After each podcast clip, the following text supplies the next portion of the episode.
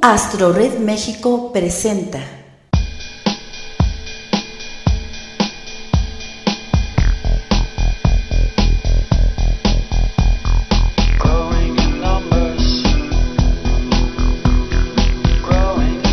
Los amantes de Urania.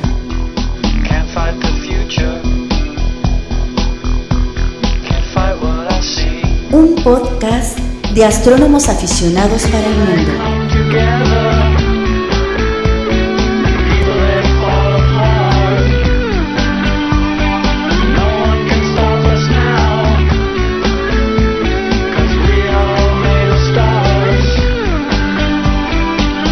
Con ustedes Francisco Flores Figueroa.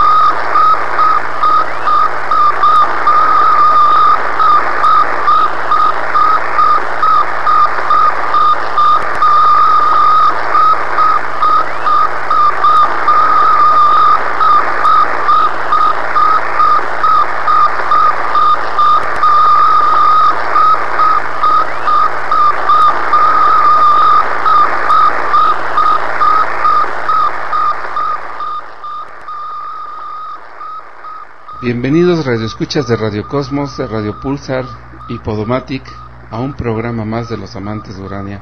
No tienen descompuestas sus computadoras. El audio de el audio que están escuchando es el original de lo que emitió el Sputnik 1 cuando entró en órbita la Tierra. Este es el preámbulo del, del tema que vamos a tener en esta ocasión con la historia de la carrera espacial y sobre todo principalmente los animales en el espacio. Y para el desarrollo de este tema tenemos al historiador Bernardo Martínez, quien nos hablará extensamente sobre Laika, la primera perrita en el espacio, en sí la, el primer ser vivo en el espacio, y otros animales que estuvieron en órbita y cuál fue su suerte. Así que antes de comenzar con este tema de la historia de la carrera espacial, permítame darles nuestros correos electrónicos que son nuestras vías de interacción con este programa. astroredmx@yahoo.com.mx y astroredmexico@gmail.com. Como les decía, tenemos un tema referente a la historia de la astronáutica, de la historia de la astronáutica rusa y en especial de la perrita laica que fue sacrificada para que el hombre llegara al espacio. Así que para este tema tenemos a nuestro colaborador estrella Bernardo Martínez. Bienvenido Bernardo otra vez a los amantes de Urania. ¿Qué tal amigos del programa Los amantes de Urania? Bien, pues muchas gracias Paco por esta invitación a, a esta nueva temática de la historia de los inicios de la era espacial. Como vamos a hablar de los primeros seres vivos enviados al espacio, vamos a comenzar con la más famosa de todas, con la perrita laica que en su época causó un gran furor, no nada más en Rusia, también en todo el mundo. Y todo esto se los vamos a comentar en este programa Los Amantes de Uranio. Efectivamente iremos hacia el pasado. Pero antes de ir hacia esos primeros tiempos del viaje espacial de la perra laica, hablemos de cómo ha impactado su presencia de este pequeño animal. ¿Sabías que el 9 de marzo de 2005 un pedazo de terreno en el planeta Marte fue llamado Laika? Aunque no oficialmente, eh, esto fue dado por los controladores de la misión del Mars Exploration Rover. El lugar se localiza cerca del cráter Vostok en la planicie Meridiani. Laika ha aparecido en numerosas obras literarias, algunas de ciencia ficción o también de fantasías. Eh, por ejemplo, la novela Intervention, Intervención de Julian May, relata que Laika fue rescatada por extraterrestres. En la novela Wake, Peso de Janet Winterson, el titán griego Atlas encuentra la cápsula en órbita y adopta al animal. En la serie Doctor Who se narra una historia sobre su funeral. En un capítulo del cómic Flash Gordon aparece Laika rescatada por una raza de alienígenas lunares con aspecto perruno. Los nombres de varios grupos musicales han, sido inspirados precisamente por Laika también. Entre ellos, el conocido grupo llamado Laika, otro Laika Dog y Laika and the Cosmonauts, Laika y los cosmonautas. La perra apareció también en la cubierta de los primeros tres álbumes del grupo Laika. Laika es también el nombre de varias canciones producidas por las bandas Arcade Fire, Moxie Fribbles y The Cardigans. En 1988, el grupo español Mecano, por cierto, en su álbum Descanso Dominical incluyó una canción llamada Laika, que relata el lanzamiento del Sputnik 2.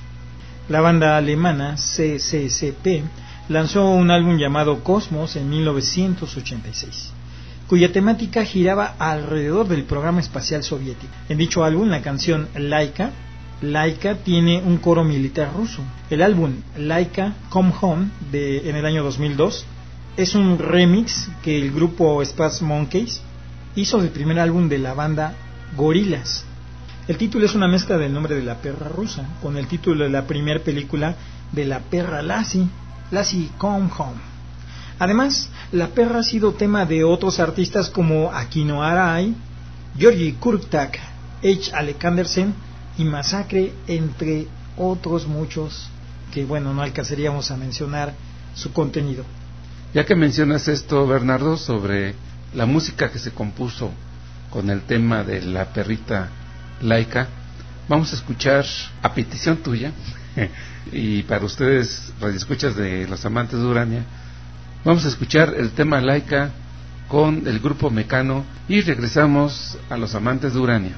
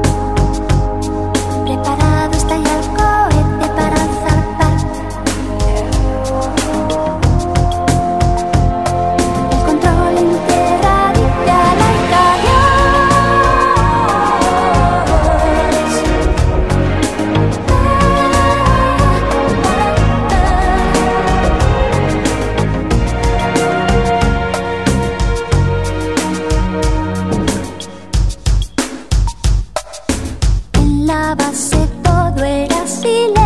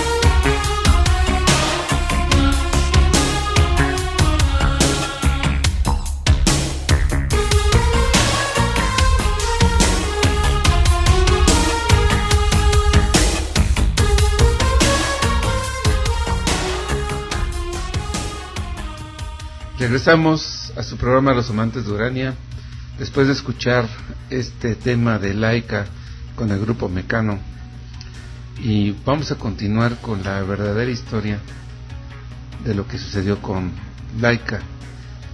¿Qué fue lo que sucedió en realidad con esta perrita en el espacio? No fue tan romántico como lo escuchamos en la canción y mucha gente lo ignora hasta la fecha qué es lo que pasó realmente con Laika. Así que Bernardo, cuéntanos qué sucedió en aquellos tiempos con los primeros animales en el espacio. Bueno, en 1957 tenemos que trasladarnos a la Unión Soviética. Y Laika, bueno, era un perro, era una perra callejera que estaba en las calles de Moscú. ¿Por qué se decidió tomar a una perra de estas características y no a una creada con un fin específico que en este caso era mandar a un ser vivo al espacio? Los perros callejeros podían soportar cualquier cosa. El hambre, las malas las altas temperaturas, las malas condiciones de higiene, podían soportar todo. Así que Laika fue el candidato idóneo. En 1957 entonces se encuentran con esta perra que tiene aproximadamente 6 kilogramos de peso, 3 años de edad y bueno, fue capturada para el programa espacial soviético. Originalmente la llamaron Kudryapka, que significa rizadita. Eh, también le pusieron el nombre de Shutka, bichito. Y luego Limonchik, el limoncito, para finalmente llamarla Laika, un poco debido a su raza. Y también claro está porque la palabra Laika en ruso Lavka significa la que ladra. Es decir, es un tipo además de raza de perros de Siberia y del norte de Rusia que es muy común. Posteriormente de que fue capturado, además de esa perra y otros más, fueron mantenidos en un centro de investigación en la ciudad de Moscú y tres de ellos fueron probados y entrenados para la, la misión. Fueron Laika, Albina y Mushka. Bueno, ya nos hablaste de los animales experimentales eh, rusos para la segunda misión espacial que se llamó Sputnik 2. Cuéntanos más sobre la misión Sputnik 2. Y vas, me imagino que vas a hacer referencia también a Sputnik 1. Pues el Sputnik 1, si recuerdas, es la primera nave que orbitó nuestro planeta. Y fue la primera nave que podía conectar las comunicaciones. Fue un éxito. Y el que lo hayan efectuado los rusos fue un gran dolor de cabeza para los Estados Unidos. En aquel momento se consideraba el primero que llegara al espacio era primero en todo el segundo que llegara al espacio era segundo en todo. Tras el éxito del Sputnik 1, el líder soviético Nikita Khrushchev había solicitado que se lanzara un segundo satélite artificial al espacio. Esto se había pensado que debería suceder el día del cuadragésimo aniversario de la revolución bolchevique, es decir, el 7 de noviembre de 1957. Cuando se recibió esta solicitud de Khrushchev, pues ya se estaba construyendo un satélite mucho más sofisticado, pero no estaría listo para el mes de la fecha que se requería, por lo que fue descartado. Fue entonces construir otro satélite menos complicado para poder cumplir con la fecha, que, la fecha límite de noviembre, y se tomó la decisión de lanzar el satélite el día 10 o 12 de octubre lo cual dejaba al equipo de construcción solo cuatro semanas para construir el artefacto. Esta decisión apresurada de construir el Sputnik 2 se vio también complicada porque además se pretendía que llevara una criatura viva en su interior. Criatura viva que terminó siendo la perrita laica. ¿Cómo era, cómo fue construida esa nave? ¿Qué lo conformaba? ¿Qué elementos tenía laica para sobrevivir allá arriba en el espacio? La nave estaba equipada con instrumentos para medir la radiación solar. Es el principal propósito, cómo iba a afectar a un ser, a un ser vivo, en este caso a los seres humanos en futuras misiones. Tenía también instrumentos para medir los rayos cósmicos. Tenía un sistema de generación de oxígeno, eh, estaba acompañado de sistemas para absorber el dióxido de carbono que produciría este ser vivo que enviarían y tenía otro sistema para evitar el envenenamiento por oxígeno en el caso de que se, eh, se hubiese una falla y el oxígeno fuera el principal elemento en el medio ambiente de la, de la cápsula. Esto era conocido como el efecto de Paul Berg. Se añadió además un ventilador que operaba cuando la temperatura de la nave superaba los 15 grados para mantener la temperatura del animal, es decir, que Laika iba a estar con mucho confort. Además, el satélite fue provisto con comida suficiente para un vuelo de siete días. La comida estaba en forma de gelatina. También se diseñó un traje espacial para Laika. El animal fue equipado con una bolsa para almacenar sus desechos y además le habían puesto un arnés que limitaba sus movimientos para sentarse, ponerse de pie o acostarse, ya que en la cabina no había espacio para estar dando vueltas. La frecuencia cardíaca de Laika podía ser controlada desde la Tierra y otros instrumentos medían su ritmo respiratorio, presión arterial y sus movimientos básicos. ¿Y para esta misión cómo fue entrenada Laika, Bernardo? Antes del lanzamiento del Sputnik 2, la Unión Soviética como los Estados Unidos ya habían lanzado animales vivos en vuelos suborbitales. Pero esta misión era muy especial. Se requería de un entrenamiento para los perros y puesto que la duración del vuelo exigía que los animales deberían adaptarse a permanecer en espacios confinados con un periodo más grande. Eh, al mismo tiempo que estaba entrenándose Laika, también se entrenó Albina. Albina, por ejemplo, fue lanzada dos veces en un cohete para probar su resistencia a las grandes alturas. Y Mushka, otra de las perras que habían sido seleccionadas, fue utilizada para la prueba de la instrumentación y los equipos de soporte vital. Laika, como fue la mejor de todas, fue seleccionada para participar en la misión orbital y Albina, en el caso de que Laika se muriera o tuviese algún accidente, era la sustituta. Su, entrenamiento estuvo a cargo del científico Oleg Gasenko. El entrenamiento consistía en acostumbrar a los perros a estar dentro de la cápsula espacial cuando éste se encontrara en viaje. El espacio era muy reducido, se les acostumbró también a los ruidos, vibraciones y a las aceleraciones que tenía el cohete como parte del entrenamiento. Se les entrenó también en despegues a través de simuladores, eh, también en cápsulas o pruebas de fuerza centrífuga. Se imitaba el despegue y los animales eran introducidos en ellos, se hacían varias veces durante el día.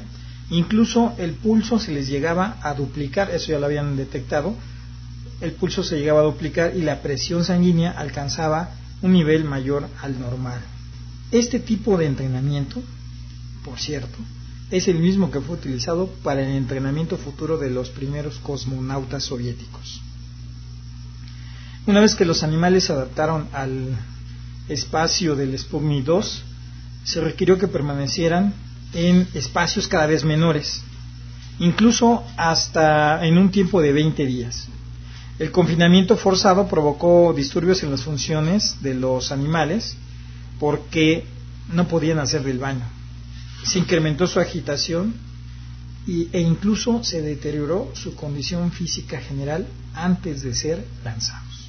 Bueno, ya que los rusos habían contemplado todo este sistema de entrenamiento y el equipo que Laika le iba a acompañar al espacio, ahora cuéntanos cómo fue la misión. El 31 de octubre de 1957, tres días antes del lanzamiento, Laika había sido colocada en el Sputnik 2, en el cosmódromo de Baikonur, en la actual provincia de Kazajstán. Dado que las temperaturas en el sitio de lanzamiento eran extremadamente bajas, la cápsula requirió de un mantenimiento térmico, es decir, calentarla. Se utilizó un calentador externo y una manguera para poder introducir el calor. Dos asistentes estuvieron encargados de vigilar constantemente a Laika antes del comienzo de la misión y el despegue se dio el día 3 de noviembre de 1957. El pelaje de Laika se había limpiado con una solución de etanol eh, y le pintaron con yodo algunas áreas donde la perrita llevaría sensores para vigilar sus funciones corporales. El por fin fue lanzado el día 3 de noviembre de 1957. Los signos vitales de Laika eran, eran perfectos desde el control en tierra. Al alcanzar la máxima aceleración después del despegue, el ritmo respiratorio del animal aumentó de 3 a 4 veces lo normal y su frecuencia cardíaca pasó de 103 a 240 latidos por minuto. Al alcanzar la órbita, la punta cónica del Sputnik 2 se desprendió exitosamente. La otra sección de la nave que debía desprenderse no lo hizo, impidiendo que el sistema de control térmico, este que habíamos mencionado por las bajas temperaturas, funcionara adecuadamente. Parte del aislamiento térmico se desprendió entonces, permitiendo que la cápsula alcanzara una temperatura interior de 40 grados centígrados.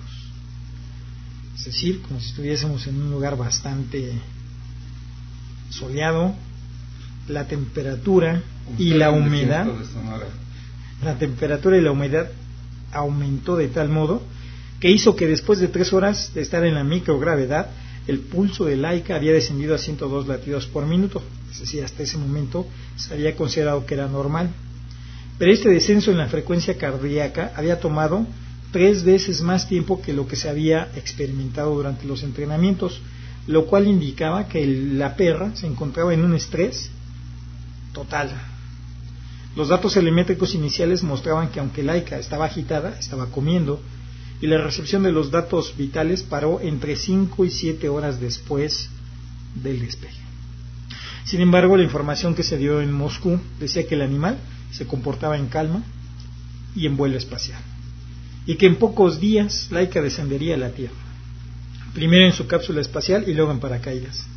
El mundo, en aquella época, confiaba en que el animal llevaba alimento suficiente y su condición era estable, por lo que muchas personas estuvieron pendientes del regreso de Laika. Algunos se aprovecharon incluso para gastar bromas durante varias horas. La población de Santiago de Chile estuvo convencida de que Laika había caído en la ciudad. Los habitantes de la zona suburbana vieron descender a un perro en paracaídas y la gente se convenció al instante de que se trataba de Laika.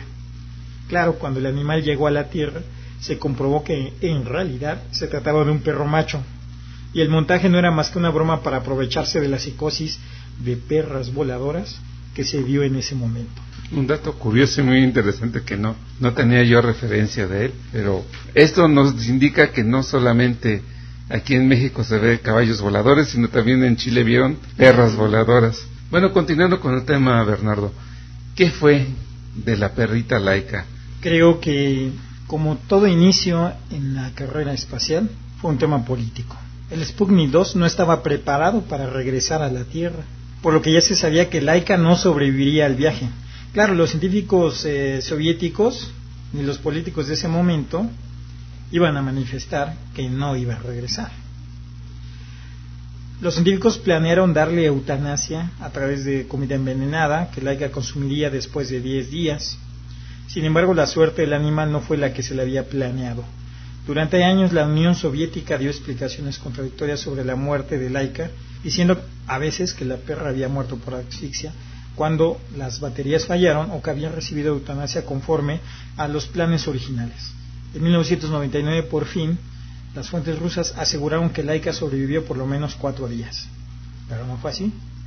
Otros más eh, informes de ese momento indicaban que pereció por el sobrecalentamiento de la nave.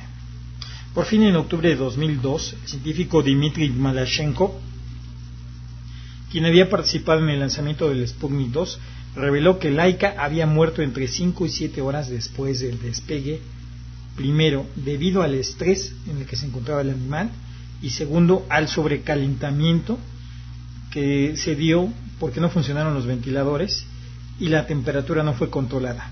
Bueno, Bernardo, ¿y por qué razón no se dio a conocer en el momento este informe sobre lo que sucedió con Laika? En ese momento estábamos en los inicios de la carrera espacial. Si fallaba algo, fallaba la carrera política de muchas personas. Si se perdía o ocurría un error como el no recuperar a la perra laica, era discernible. Aún así causó mucha polémica y ya lo veremos más adelante. Por ejemplo, de acuerdo a un artículo que se presentó en el Congreso Mundial del Espacio en Houston en 2002, decía resultó prácticamente imposible crear un control de temperatura confiable en tan poco tiempo. El Sputnik 2, aun a pesar de todo, había logrado un avance tremendísimo. Fue la segunda nave que orbitó la Tierra en 2.570 veces durante 163 días. Después de eso, la nave explotó al entrar en contacto con la atmósfera el 14 de abril de 1958. Bueno, pues, ¿qué impacto tuvo en la historia de la carrera espacial este evento de Laika en el Sputnik 2? Las siguientes misiones se tuvieron que tomar mayor, con una mayor seguridad. No se logró otra misión tripulada por perros sin que al ser lanzada se tuviese un sistema para regresar con seguridad al animal. Pero en, el Sputnik 6 tuvimos un deceso de nuevos animales. ¿Qué otra cosa más sucedió con este impacto de, Sputnik 2 y Laika? Bueno, en lo que respecta a los temas de exploración espacial, se tuvo en consideración por parte de los Estados Unidos y la Unión Soviética que la opinión pública estuviera controlada a la información durante muchos años. Así que los temas acerca de utilizar animales no se mencionaba porque producía bastante debate. La prensa de 1957 estaba más preocupada en reportar el impacto desde el punto de vista político y la salud y recuperación, o más bien la pérdida de laica, eran temas rara vez mencionados. No fue sino muchos años más tarde cuando se originaron discusiones sobre el destino final del animal. La deliberada muerte de Laika desencadenó un debate mundial sobre el maltrato de, los animales en los avances científicos a costa de utilizarlos. Aunque varios animales ya habían perecido en misiones de los Estados Unidos en los nueve años previos a los experimentos del Sputnik 2. Laika fue el primer animal enviado al espacio sin esperanzas de ser recuperado. En el Reino Unido, por ejemplo, la Liga Nacional de Defensa Canina, actualmente conocida como Fundación para los Perros, pidió que los dueños de perros guardaran un minuto de silencio en honor a Laika. Varios grupos protectores de los derechos animales protestaron frente a las embajadas soviéticas. Sin embargo, algunos científicos estadounidenses ofrecieron apoyo a sus colegas soviéticos, por lo menos antes de que se anunciara la muerte de Laika.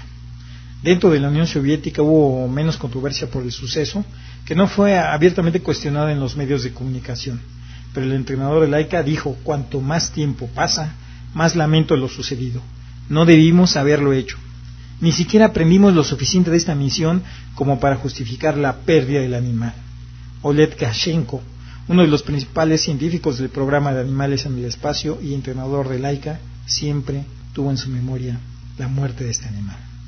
Es conmovedor todo lo que la gente piensa cuando un animal es sacrificado en, en pro de la ciencia, pero es algo que a veces es necesario, pero muchas veces se justifica. Aunque lo de Laika parece que no fue justificado que muriera el animal, porque no se esperaba que muriera tan pronto, pero su sacrificio sirvió para perfeccionar estos vuelos al espacio y que el hombre llegara también a viajar en el espacio. Bueno, pues, ¿qué más tenemos sobre Laika, Bernardo? Bueno, el principal objetivo era enviar a Laika al espacio para diseñar procedimientos que luego fueran aplicados a los cosmonautas rusos. La perra sacrificaría su vida, como lo has comentado, pues la cápsula no estaba diseñada para volver a nuestro planeta, se debería aprender tanto del envío de las misiones tripuladas al espacio. Pero la propaganda, lo que quería en sí demostrar la Unión Soviética, era la idea de, demostrarle al mundo que la Unión 3, 2, 1, la idea de la, de la Unión Soviética era demostrarle al mundo que tenía el conocimiento y recursos de poner una nave en órbita con un ser vivo adentro. Hasta oficialmente sabemos que Laika sufrió Primero, por los entrenamientos que se hicieron en la misión. Te voy a comentar cómo eran. Eh, ya había dicho que fueron tres los perros candidatos para el Sputnik Albina, Mushka y Laika, quienes solían meter en pequeñísimas cajas, cada vez más reducidas a medida que se acercaba la fecha de lanzamiento, por 15 o 20 días, lo cual causó que los animales dejaran de orinar y defecar, dejándolos en un estado de salud deplorable. Los tres perros también sufrieron en máquinas centrífugas que aceleraban el pulso al doble y aumentaban su presión sanguínea a niveles que eran de preocuparse. Laika, la perra elegida para volar en el Sputnik 2, según Oleg Shigashenko, fue introducida al satélite tres días antes de la misión. Segundos después del lanzamiento, su pulso aumentó el triple y al llegar a gravedad cero, tardó tres veces más en, normalizarlo en comparación con las pruebas que se habían hecho en la Tierra. Otra demostración del estrés que había sufrido la pobre perrita, ¿no? Por años, la Unión Soviética, por cierto, había asegurado que Laika había muerto ahogada cuando las baterías del Sputnik 2 fallaron pero otras veces se equivocaron. Dijeron que murió por medio de gas o por comida envenenada. Ya habíamos comentado que en 2002 el doctor Dmitry Malashenko del Instituto de Problemas Biomédicos de Rusia y parte del equipo de la misión había confirmado que Laika efectivamente murió siete horas después del lanzamiento por estrés y temperaturas extremas que se habían generado dentro de la cápsula. En 1998 Oleg Glasenko quien había sido responsable de enviar a Laika al espacio. En una conferencia de prensa dijo que Laika fue y es parte de la cultura contemporánea. Bueno, pues con esta información cerramos el programa del día de hoy. Vamos a tener una segunda parte porque se nos quedó mucha información en el tintero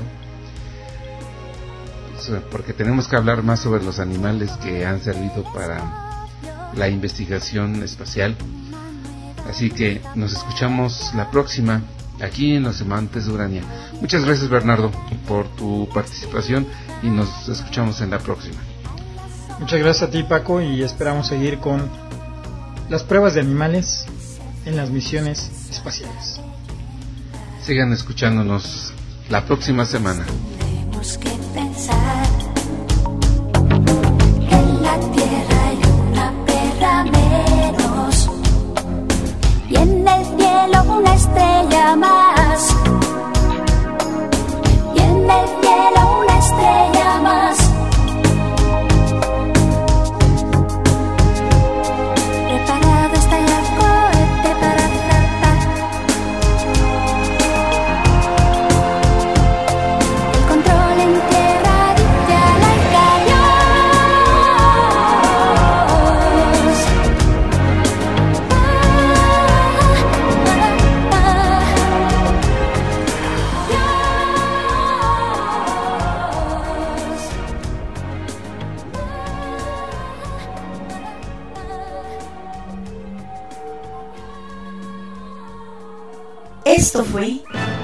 Los Amantes de Orania.